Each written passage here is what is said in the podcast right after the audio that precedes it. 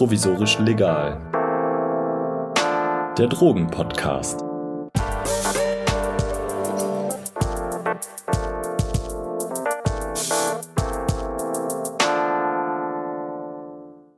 Herzlich willkommen zu einer neuen Folge Provisorisch Legal. Mein Name ist Lydia und ich bin freie Journalistin und seit Jahren beschäftige ich mich in meiner Arbeit vor allem mit Drogenpolitik, Substanzforschung, aber auch mit Abhängigkeit und Substitution.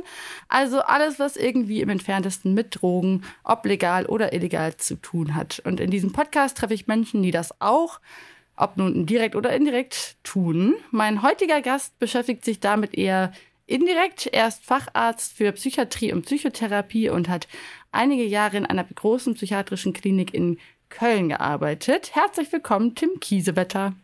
Hallo. Wir wollen uns heute über das unterhalten, was man so landläufig unter Psychosen versteht und vor allem Psychosen, die durch bestimmte, meist illegale Substanzen hervorgerufen werden können. Viele werden da vielleicht sofort an Cannabis denken. Wir wollen da mal ein bisschen genauer hingucken und dafür würde mich zuallererst interessieren, was ist mit einer substanzinduzierten psychotischen Störung eigentlich gemeint? Also gibt es überhaupt die Psychose oder was ist das eigentlich? Also, als Psychose bezeichnet man eine Gruppe von bestimmten Symptomen, bei denen es zu einer Veränderung der Wahrnehmung, aber auch des Denkablaufes kommt. Außerdem können auch Symptome vorkommen, die andere kognitive Fähigkeiten beeinflussen und auch das Erleben der Gefühlswelt verändern können. Wie unterscheidet sich jetzt die substanzinduzierte Psychose oder psychotische Störung von anderen Formen? Also bei der substanzinduzierten psychotischen Störung ist es so, dass diese Veränderungen, diese Symptome ursächlich auf eine bestimmte Substanz zurückzuführen sind. Das können einmal bestimmte Drogen sein, aber durchaus gibt es auch eine Reihe von Medikamenten, bei denen es zu einer psychotischen Störung kommen kann. Das heißt also, psychotische Symptome können bei verschiedenen psychischen Erkrankungen auftreten. Wir bleiben heute bei der psychotischen Störung, die durch Substanzen hervorgerufen werden kann. Was passiert denn dann genau? Also welche Symptome haben die Menschen dann? Also ähm, wie ich vorhin schon gesagt habe, zunächst einmal ist die Wahrnehmung verändert. Das macht sich dadurch bemerkbar oder kann sich dadurch bemerkbar machen, dass die Menschen ähm, unter Halluzinationen leiden, das heißt Dinge hören oder sehen, die nicht vorhanden sind. Es kann aber auch zu Illusionen kommen. Das heißt, dass Dinge, die tatsächlich da sind, anders wahrgenommen werden. Es kann aber auch, und das, ich denke, das kennt man insbesondere bei Drogenpsychosen oder das kennt man auch so landläufig, dass man paranoide Gedanken hat. Also, dass man sich auf ein unbestimmtes Gefühl äh, oder auf eine bestimmte Art und Weise verfolgt fühlt, bedroht fühlt, von Menschen angeschaut fühlt oder man hat das Gefühl, dass Menschen über einen sprechen. Das hm, habe ich gemeint, als ich von diesen Wahrnehmungsstörungen gesprochen habe. Das Denken ist dahingehend verändert, dass manche Betroffene schildern, dass das Denken verlangsamt ist. Es kann aber auch schneller sein. Das Denken wird bei manchen Menschen, die betroffen sind, so zerfasert. Das heißt, sie verlieren häufig den roten Faden oder ähm, können nicht bei der Sache bleiben, bei einem Gedanken. Manchmal springen sie auch sehr schnell mit den Gedanken, kommen sozusagen von Hölzchen auf Stöckchen. Ähm, das kann alles in sehr verschiedener Art und Weise verändert sein. Bezüglich der Gefühlswelt ist es ebenso, dass es sehr unterschiedlich sein kann. Bei manchen Betroffenen ist es so, dass Gefühle besonders intensiv wahrgenommen werden, dass die Gefühle sehr schnell wechseln, dass innerhalb von wenigen Minuten Menschen weinen und sehr traurig sind und dann plötzlich sehr schnell aggressiv werden oder ähm, sehr aufgebracht sind. Es kann aber auch tatsächlich dazu kommen, dass Gefühle gar nicht so stark wahrgenommen werden und dass die Betroffenen eher ja, gefühlsarm oder gefühlskalt wirken. Das heißt, insgesamt siehst du schon, dass Psychose ein sehr, sehr breites Spektrum an Symptomen abbildet, die auch in unterschiedlicher ja, Zusammensetzung vorkommen können. Das heißt, die Psychose bei einem Menschen kann ganz, ganz anders sein als die Psychose bei einem anderen Menschen. Das heißt, man muss da natürlich ganz genau hinschauen und ähm, ganz, eine ganz gute Diagnostik machen, um tatsächlich herauszukriegen, ob es eine Psychose ist oder nicht. Und wie lange kann sowas dann anhalten? Bei den substanzinduzierten Psychosen spricht man davon, dass wenn die Droge oder die Substanz nicht mehr eingenommen wird und normalerweise die Wirkung der Droge schon hätte abklingen sollen, dass dann diese psychotischen Symptome weiter bestehen bleiben. Hm, da muss man natürlich immer unterscheiden, wie lange diese Substanz eigentlich normalerweise wirkt. Also wenn wir jetzt zum Beispiel von ähm, einem, einem Kokainrausch sprechen, dann spricht man nicht von einer Psychose, wenn innerhalb des Kokainrauschs, also innerhalb dieser halben bis anderthalb oder drei Stunden, je nachdem, was für eine Menge eingenommen worden ist, zu psychotischen Symptomen kommt. Also wenn jemand nach dem Konsum paranoide Gedanken hat, zum Beispiel das Gefühl hat, oh, die Polizei ist hinter mir her oder klopft jetzt gleich oder meine Freunde haben sich gegen mich verschworen, dann würde man noch nicht von einer Psychose sprechen, sondern ja, von einem Bad Trip, von einem schlechten Rauschzustand. Aber wenn diese Symptome, diese paranoiden Gedanken anhalten, jetzt im Beispiel von dem Kokainkonsum zum Beispiel noch am nächsten Tag oder auch zwei oder drei Tage, dann würde man schon von einer psychotischen Störung sprechen. Die kann mehrere Tage, mehrere Wochen, aber auch Monate anhalten. Wenn sie so lange tatsächlich, also länger als vier Wochen, länger als einen Monat anhält, dann muss man tatsächlich schauen, ob nicht durch diese Einnahme der Substanz es zu einer ja, getriggerten Psychose kam. Also, dass dann ein Wechsel stattfindet von einer drogen- oder substanzinduzierten Psychose hin zu einer Schizophrenie. Was ist dann mit Schizophrenie gemeint? Also, ist, was ist dann der Unterschied zu einer substanzinduzierten Psychose? Die Schizophrenie ist eine eigenständige psychische Erkrankung, das heißt, bei den Menschen, die betroffen sind, würde auch unabhängig oder ne, geht man davon aus, dass unabhängig von Substanzkonsum solche psychotischen Episoden oder ähm, Symptome vorkommen können. Das heißt, es gibt durchaus viele Menschen, die nie in ihrem Leben eine Droge oder eine Substanz, die eine Psychose auslösen kann, eingenommen haben, aber trotzdem an diesen Symptomen erkranken. Hm, bei vielen Menschen ist es so, die an einer Schizophrenie erkranken, dass vorher ein Substanzkonsum, sei es jetzt Cannabis oder Kokain, Amphetamine, den Krankheitsbeginn ausgelöst haben oder auch eine neue Episode ausgelöst haben können. Das können wir uns ja später noch spezifischer mhm. angucken. Ähm, ist denn bei so einer psychotischen Störung, die nach dem Konsum auftritt, dann auch ein stationärer Aufenthalt notwendig?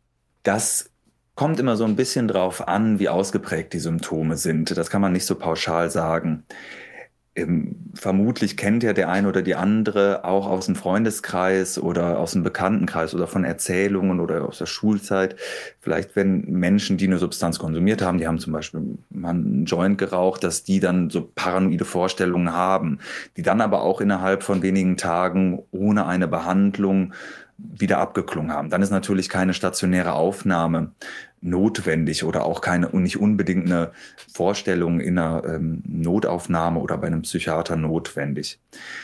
Je nachdem, wie ausgeprägt aber das Erleben ist, kann es durchaus auch vorkommen, dass schon während eines Rauschs diese paranoiden Inhalte oder vielleicht auch beängstigende ähm, akustische Halluzinationen so ausgeprägt sind, dass die Betroffenen so einen Leidensdruck haben, dass eine Vorstellung und dann gegebenenfalls auch eine Aufnahme erfolgen muss ich würde schon sagen, dass wenn Angehörige jetzt merken, dass wenn Freund, Freundin oder andere Angehörige über mehrere Tage über paranoide Ängste oder über Wahrnehmungsstörungen klagen und dadurch auch ähm, stark beeinträchtigt sind, dann sollte auf jeden Fall eine Vorstellung bei einem Psychiater oder auch in der Notaufnahme erfolgen.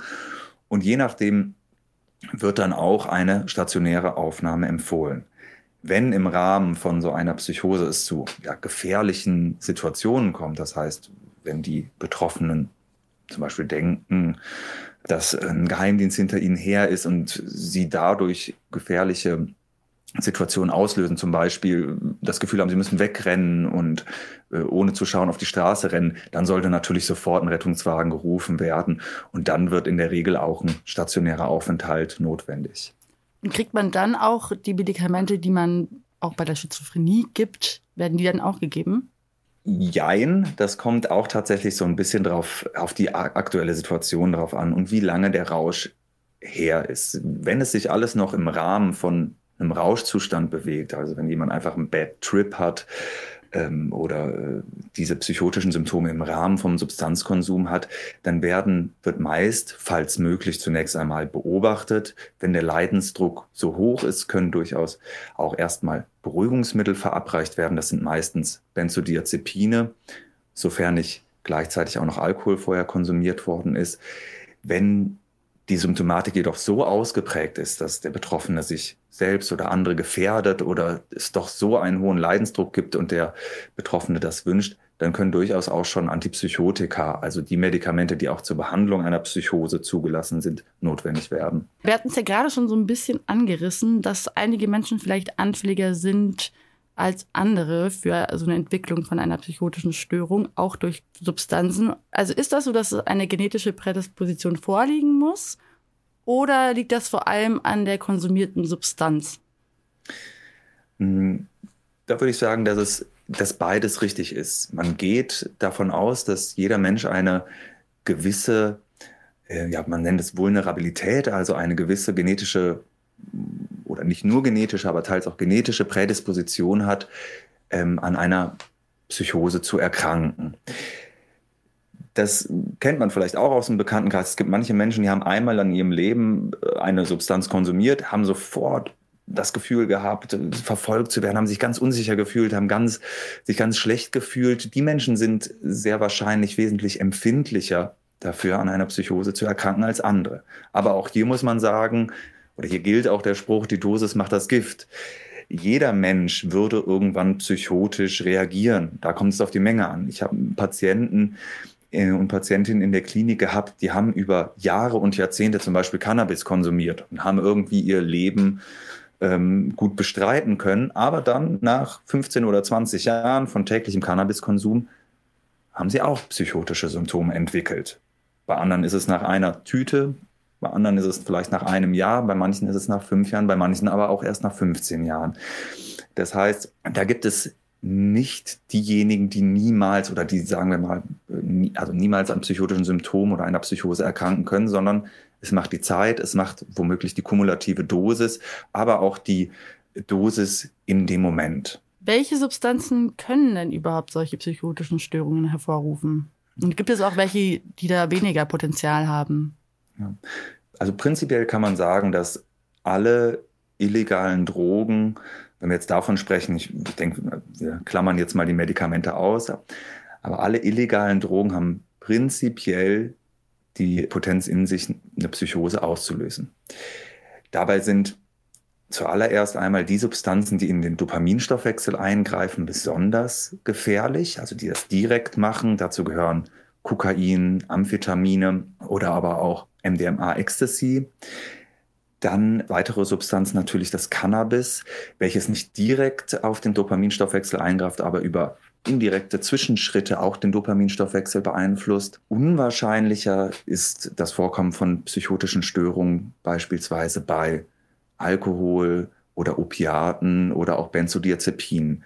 Wobei man da sagen muss, dass auch dort Psychosen vorkommen können. Bei Opiaten ist es beispielsweise so, dass je stärker die Substanz ist, desto höher ist die Gefahr, an einer Psychose zu erkranken, zum Beispiel bei Fentanyl, was man jetzt äh, insbesondere in den USA immer wieder findet.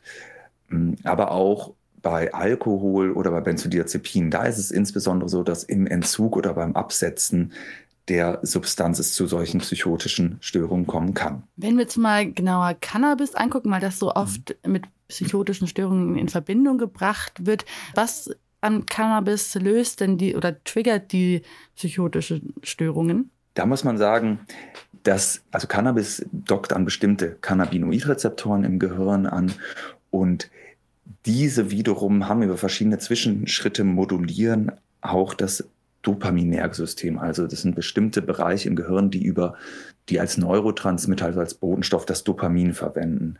Man hat gesehen, dass in der Entstehung von Psychosen das Dopaminsystem gestört ist, dass es in bestimmten Bereichen des Gehirns zu einer Überaktivität des Dopamins kommt und in bestimmten Bereichen zu einer Unteraktivität des Dopamins. Aber auch andere Neurotransmitter, zum Beispiel das Glutamat, aber auch das Serotonin, sieht man aktuell ursächlich für die Entstehung von Psychosen an. Der genaue Mechanismus beim Cannabis ist sehr komplex und noch nicht bis zum Ende verstanden. Da sind verschiedene Zwischenschritte, die da mit beeinflusst werden. Aber letztlich kommt es auch zu einer Überaktivität vom Dopamin in bestimmten Bereichen. Was hat das mit dem THC-Gehalt zu tun? Also steigt das Potenzial oder das Risiko einer psychotischen Störung, je höher der THC-Gehalt im Cannabis ist? Aktuelle Forschungen, die ich kenne, deuten darauf hin, dass die Auslösung von psychotischen Störungen mit dem THC-Gehalt im Cannabis steigt. Das heißt, je höher der THC-Gehalt ist, desto wahrscheinlicher ist es, dass eine Psychose oder eine psychotische Störung ausgelöst wird. Es gibt Hinweise darauf, dass ein weiterer äh, aktiver Wirkstoff im Cannabis, das CBD, dass das womöglich eine schützende Wirkung vor Psychosen hat.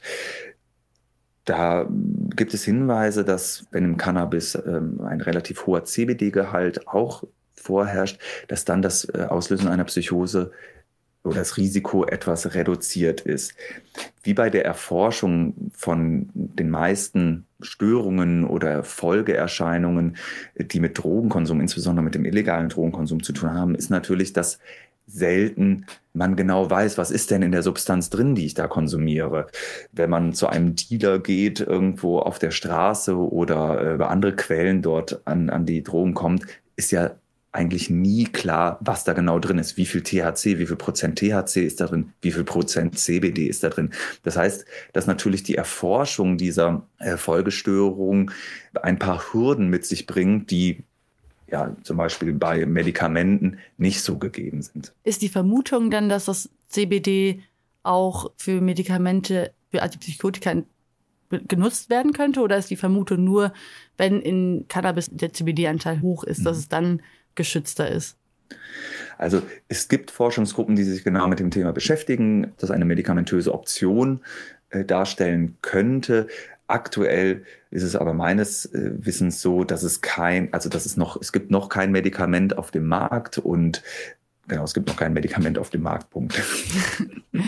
Was ich auch jetzt wieder in der SZ gelesen habe, da war auch wieder ein Artikel, äh, wie gefährlich ist ein Joint. Und da geht es vor allem, ja, es geht ja eigentlich in der ganzen Debatte sehr oft um Jugendschutz, also ob man jetzt krass legalisieren soll oder nicht. Und da geht es sehr oft um Jugendschutz, weil ähm, gerade die Gehirne von jungen Menschen eben sehr anfällig sind. Was ist denn da das große Risiko und wie wirkt sich das zum Beispiel auf die Entwicklung von psychotischen Störungen aus? Ja, die Gehirnentwicklung, sagt man so Pi mal Daumen, ähm, ist erst mit dem 25. Lebensjahr oder Mitte des, äh, Mitte des 20. Lebensjahrzehnts abgeschlossen.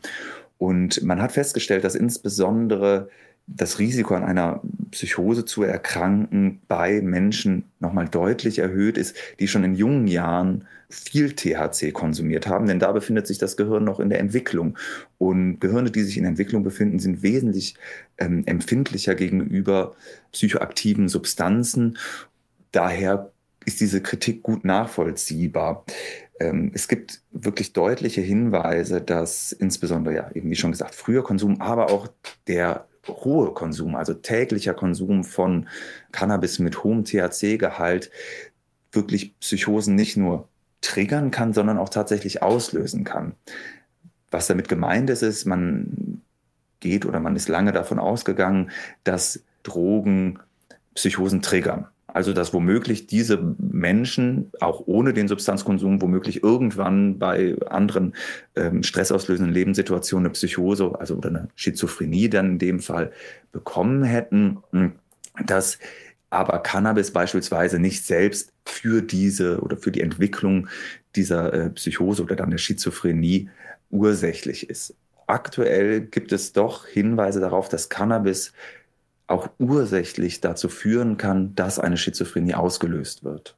Und das vor allem, wenn man das früh anfängt. Genau, das vor allen Dingen, wenn man das früh anfängt.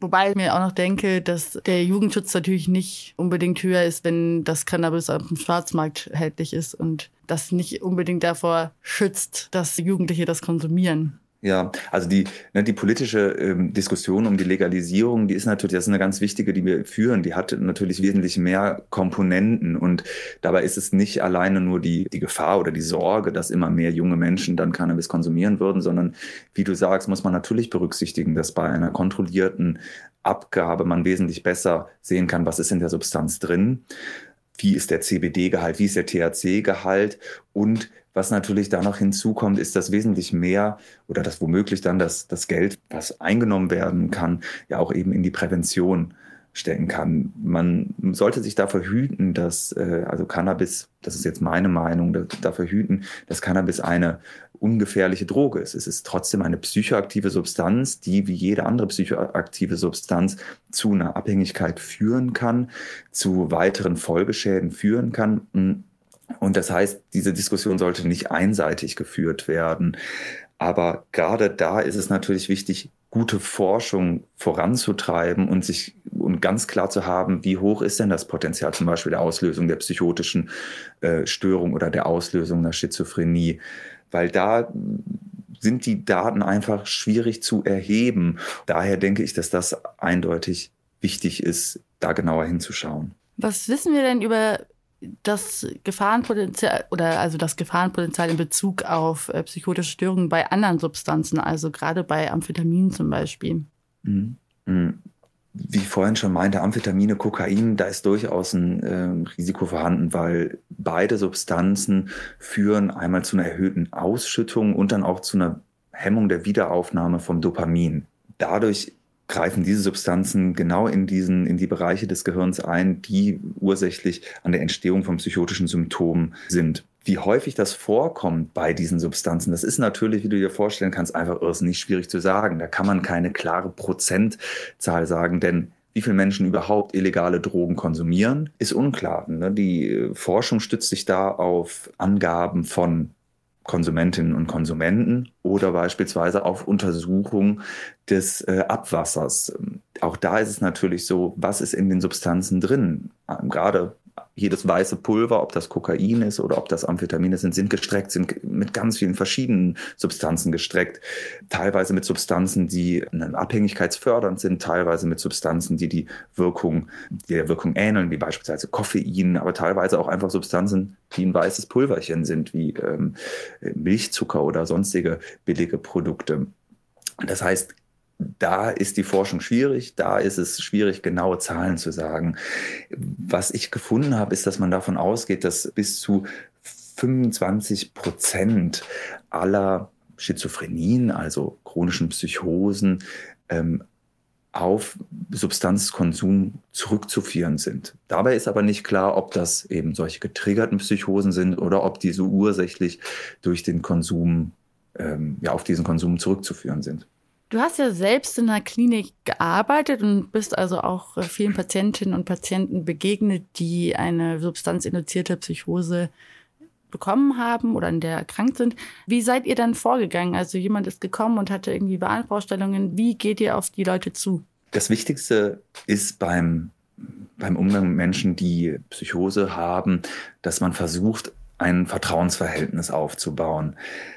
Es kommt dabei natürlich erstmal, also man, man versucht erstmal, dass man irgendwie einen sicheren Raum schafft. Und erstmal versucht man den Patienten zu vermitteln, dass sie hier sicher sind, dass man denen nichts Böses äh, möchte und hört erstmal zu und versucht zu verstehen, wie die Erlebenswelt des Betroffenen oder der Betroffenen gerade ist alle Dinge, die um einen äh, ja, Betroffenen herum passieren, baut der oder diejenige manchmal in diese wahnhafte Wahrnehmung ein. Das heißt, man kann sich vorstellen, wenn man in der Klinik ist, dann haben die Menschen vielleicht das Gefühl, oh, jetzt werden Experimente an ihnen durchgeführt oder sie haben Angst, dass sie jetzt irgendwo weggesperrt oder eingesperrt werden. Ähm, und diese dieser Stress, diese Ängste können nochmal psychotische Symptome verstärken. Das heißt, wirklich das Erste und Wichtigste ist, dass man sagt, okay, erstmal zuhören, was berichtet der oder die Betroffene, ähm, klar machen, dass der oder diejenige erstmal keine Angst haben soll, dass man da ist, um demjenigen zu helfen und erstmal auch versuchen, wirklich zu verstehen, was derjenige erlebt. Für viele oder für Angehörige ist auch erstmal so der erste Reflex, äh, denjenigen dann klarzumachen, dass das ja alles völliger Schwachsinn ist, was die empfinden. Ne? Ja, du bist, wirst doch nicht verfolgt, hier ist doch niemand, du musst ja auch keine Sorgen vor der Polizei machen und schau mal, hier sind nirgendwo Kameras. Ähm, das ist manchmal möglich, gerade wenn die ähm, psychotischen Symptome noch nicht so ausgeprägt sind. Aber in der Regel ist es besser, das erstmal so anzunehmen und klar zu machen, okay, ne, ich kann mir vorstellen, dass das total beeinträchtigend ist, wenn, äh, ne, wenn Sie das Gefühl haben, hier beobachtet zu werden. Da muss man immer diese Gratwanderung gehen zwischen, man sollte den Patienten oder die Patientin nicht anlügen und denen irgendwas erzählen, auf der anderen Seite aber auch nicht widersprechen, denn die Wirklichkeit, die jemand erlebt, die ist für den ja erstmal so gegeben und das muss man erstmal versuchen, ja, zu verstehen und auch irgendwie anzunehmen und wertzuschätzen. Du hattest ja eben gesagt, dass man das nicht so genau weiß, wie viel Prozent die psychotischen Störungen von allen quasi ausmachen, die substanzinduzierten. Mhm. Aber was war so dein persönlicher Eindruck in der Klinik? Also kam das oft vor? Also da, dazu muss man sagen, ich habe in einer, in einer großen Klinik hier in Köln gearbeitet und Köln ist ja wirklich eine, ist ja eine Großstadt mit einem äh, sehr lebendigen ähm, Nachtleben. Und da war es durchaus so, dass man das häufig gesehen hat. Ähm, man hat sowohl häufig gesehen Menschen, die einen, einen Bad Trip hatten und dadurch von Freunden oder vom Rettungswagen ähm, in die Klinik gebracht worden sind, die irgendwo auffällig geworden sind. Wir haben aber tatsächlich auch häufig äh, gesehen, dass Menschen, die schon ja, einer, sei es jetzt eine substanzinduzierte Psychose oder sei es auch einer Schizophrenie erkrankt sind, durch Substanzkonsum wieder psychotische Symptome entwickelt haben und dadurch zu uns in die Klinik gekommen sind. Ähm, wenn ich jetzt einfach so, ne, da, da sollte man mich jetzt nicht drauf festnageln, aber es ist durchaus so, dass, würde ich schätzen, mindestens die Hälfte aller Menschen, die mit psychotischen Symptomen bei uns in der Klinik waren, irgendwie mit Substanzkonsum zu tun hatten, ob es jetzt wirklich unmittelbar war oder in der Vorgeschichte, aber durchaus eher der größere Teil. Wie hängen denn Substanzkonsum und psychotische Störungen generell so zusammen? Also das geht ja oft miteinander einher.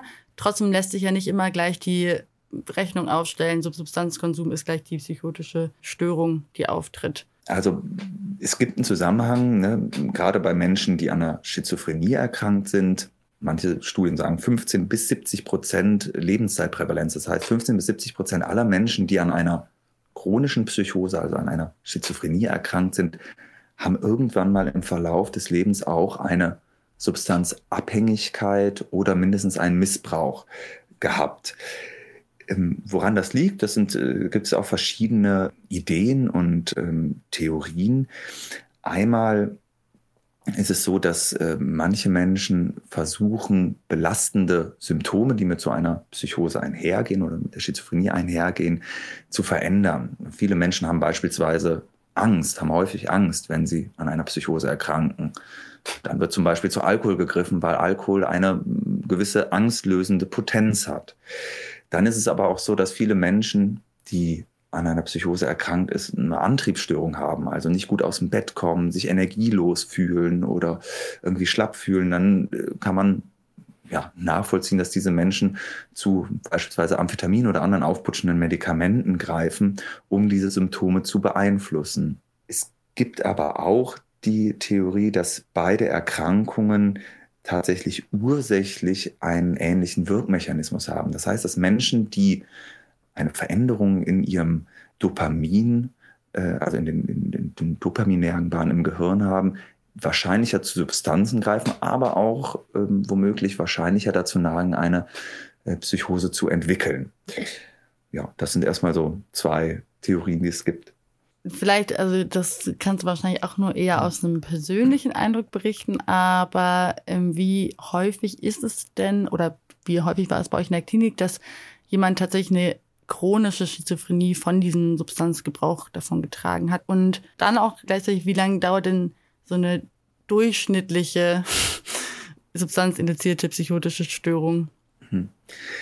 Also da ist es wirklich so, dass, dass man da keine Zahlen zu sagen kann. Ich kann, ich könnte mich da auch nicht hinreißen lassen, jetzt zu schätzen, weil das wäre ins Blaue mhm. hinein. Insbesondere daher, dass wenn zum Beispiel Patienten einmal eine paranoide Schizophrenie beispielsweise diagnostiziert bekommen haben, dann ist nirgendwo ersichtlich, ob davor ein Substanzkonsum vorgeherrscht hat. Also das ist nirgendwo, kann das mit diagnostisch verschlüsselt werden. Wenn dann beispielsweise eine Person umzieht nach Berlin und diese Diagnose hat, dann wird nie wieder jemand herausfinden können, ob er vorher etwas konsumiert hat, ob irgendwann im Verlauf der Erkrankung etwas konsumiert worden ist, weil es da keine Ziffer, also keine Diagnoseschlüssel für gibt. Hm. Was war die zweite Frage? ähm, die zweite Frage war, wie lange so eine, also jemand, der an einer substanzinduzierten psychotischen Störung leidet, wie lange dauert es denn dann ungefähr durchschnittlich, bis solche Symptome wieder abklingen? Ja, das ist von zu Person zu Person tatsächlich unterschiedlich. In der Regel würde ich aus meiner Erfahrung sagen, ähm, dass innerhalb von vier Wochen es zu einem Abklingen kommen soll. Wenn es länger als vier Wochen dauert, dass diese Symptome bestehen bleiben, dann äh, muss man wirklich sehr genau hinschauen, dass nicht eine äh, Schizophrenie getriggert worden ist, dann sollte tatsächlich eine enge psychiatrische Begleitung äh, stattfinden. In jedem Fall kann man sagen, wenn jemand einmal an einer psychotischen Störung durch einen Substanzkonsum ähm, ja, erkrankt ist, dass dann jegliche Drogen absolutes Tabu sind. Also auch ein gemäßigter oder seltener Freizeitkonsum ähm, ist gefährlich und kann wieder dazu führen, äh, dass es zu psychotischen Symptomen kommt. Und dann ist die Gefahr wirklich immer größer, dass auch eine Schizophrenie ausgelöst wird. Als Besonderheit kann man vielleicht noch sagen, dass es einen, einen Begriff oder eine Erkrankung, eine Störung gibt. Und zwar ist das der ähm, Halluzin halluzinogen induzierte äh, Wahrnehmungsstörung, also Hallucinogenic Persistent Perception Disorder, HPPD. Äh, das ist eine Störung, die auf die Einnahme von Halluzinogenen, also beispielsweise LSD oder auch äh, psilocybinhaltigen Pilzen, ähm, zurückzuführen ist, bei dem es nicht zu klassischen psychotischen Symptomen unbedingt kommen muss, sondern zu einer andauernden Veränderung der Wahrnehmung. Das heißt, dass Farben oder Dinge, insbesondere optische, äh, die optische Warnung ist davon betroffen, zu Veränderungen kommt, die durchaus auch Jahre bestehen bleiben können. Das auch schon mal nach einmaligem Konsum oder muss die Dosis da, da schon sehr hoch sein oder ist das wirklich ganz individuell? Das ist auch individuell. Es gibt äh, Fallberichte, wo Menschen nach einmaligem Konsum auch schon so eine Störung entwickelt haben. Ähm, das ist, dieses HPPD ist äh, insgesamt ein ähm, noch nicht so ja, äh, intensiv beforschtes Feld. Ähm, aber da ist es tendenziell so, dass die Dosis auch das Gift macht, soweit ich das von diesen Fallberichten her kenne, und dass ein höherer und langjähriger Konsum eher zu diesen Störungen, zu diesem Störungsbild führen kann. Weiß man eigentlich was darüber, ob, wenn man mal eine substanzinduzierte psychotische Störung hatte und die Symptome dann auch wieder abgeklungen sind, ist man dann auch anfälliger, nochmal eine psychotische Störung oder psychotische Symptome zu entwickeln, die zum Beispiel durch was anderes ausgelöst werden, zum Beispiel zu, durch totalen Stress oder ein traumatisches Erlebnis oder sowas? Durchaus. Das würde ich schon so unterschreiben können. Also die persönliche Vulnerabilität, oder davon geht man aus, ist bei jedem Menschen unterschiedlich. Und wenn man merkt, dass man eher eine ja eher empfindlich darauf reagiert, dann sollte man auch tatsächlich eben, ob es jetzt andere illegale Drogen sind, ähm, aber auch andere, oder sollte man sehr aufmerksam sein bei auch anderen sehr stressbehafteten Situationen im Leben. Also klassischerweise können psychotische Symptome oder ne, können, können Psychosen ausgelöst werden bei gravierenden Lebensereignissen. Tod von einem Angehörigen, Scheidung, ähm, aber auch anderen sehr stressigen Phasen im Leben. Und das heißt, diejenigen, die mal an einer ja, auch substanzinduzierten Psychose erkrankt sind, sollten dann hellhörig sein oder sollten dann genau auf sich hören, wenn es zu so einem gravierenden ähm, Lebensereignis kommt. Und insbesondere, wenn dann solche Symptome wie ja, irgendwelche paranoiden Vorstellungen kommen, dann sollten Angehörige oder Betroffene selbst natürlich hellhörig sein und eher zügig als zu nachlässig ähm, Hilfe suchen.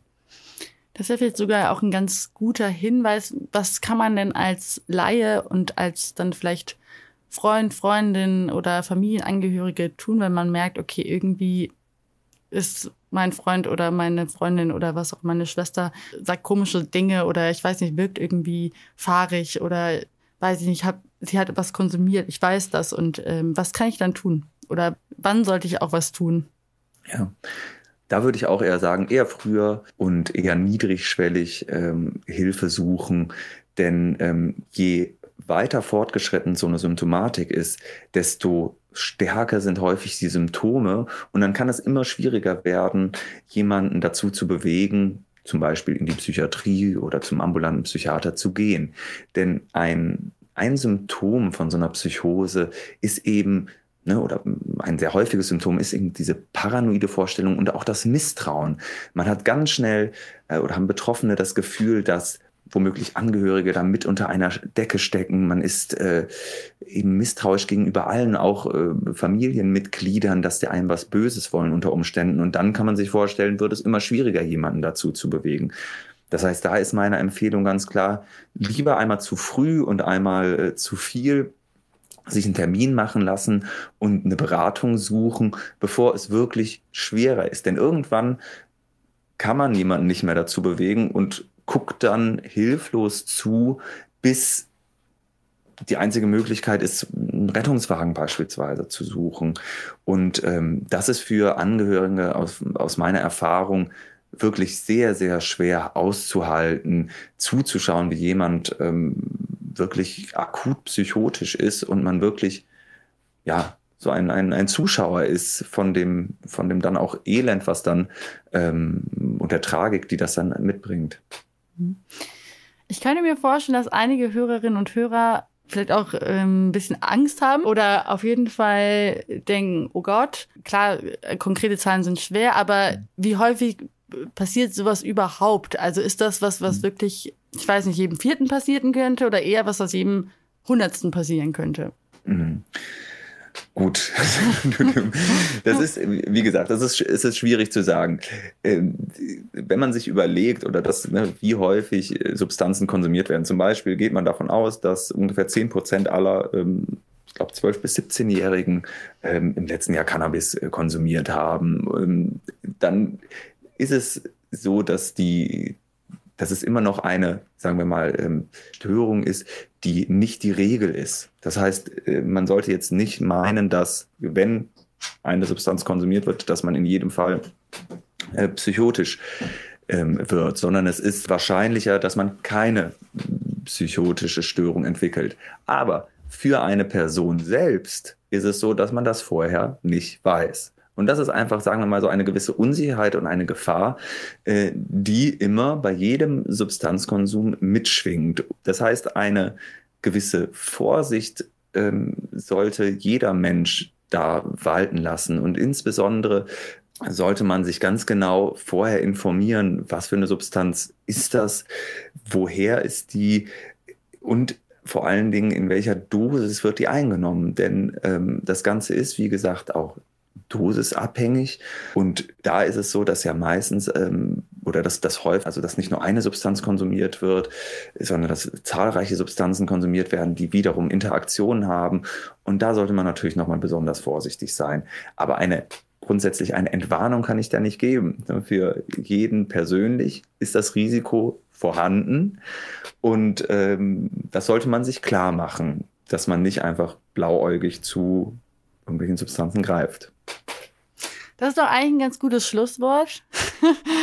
Lieber Tim, ich danke dir für deine Zeit und dafür, dass du deine Erfahrungen mit uns geteilt hast. Gerne. Und als kleinen Tipp an die Hörerinnen und Hörer kann ich noch ein Buch empfehlen von Thomas Melle, Die Welt im Rücken. Das habe ich auch bei Tim entdeckt, also ist approved. Ja, sehr gutes Buch. Ähm, genau, da schreibt der Autor so sehr subjektiv über seine eigene bipolare ähm, Erkrankung und da kann man mal so einen Eindruck gewinnen, wie, psychotische Symptome. Ja, genau. Das ist also das beschreibt er wirklich können. sehr gut. Da kann man sehr gut nachvollziehen, wie es sich anfühlt, eben unter einem Verfolgungswahn über ja, Halluzinationen oder Illusionen, äh, wie das doch die Lebenswelt beeinflusst und eben auch, was das für Folgen haben kann.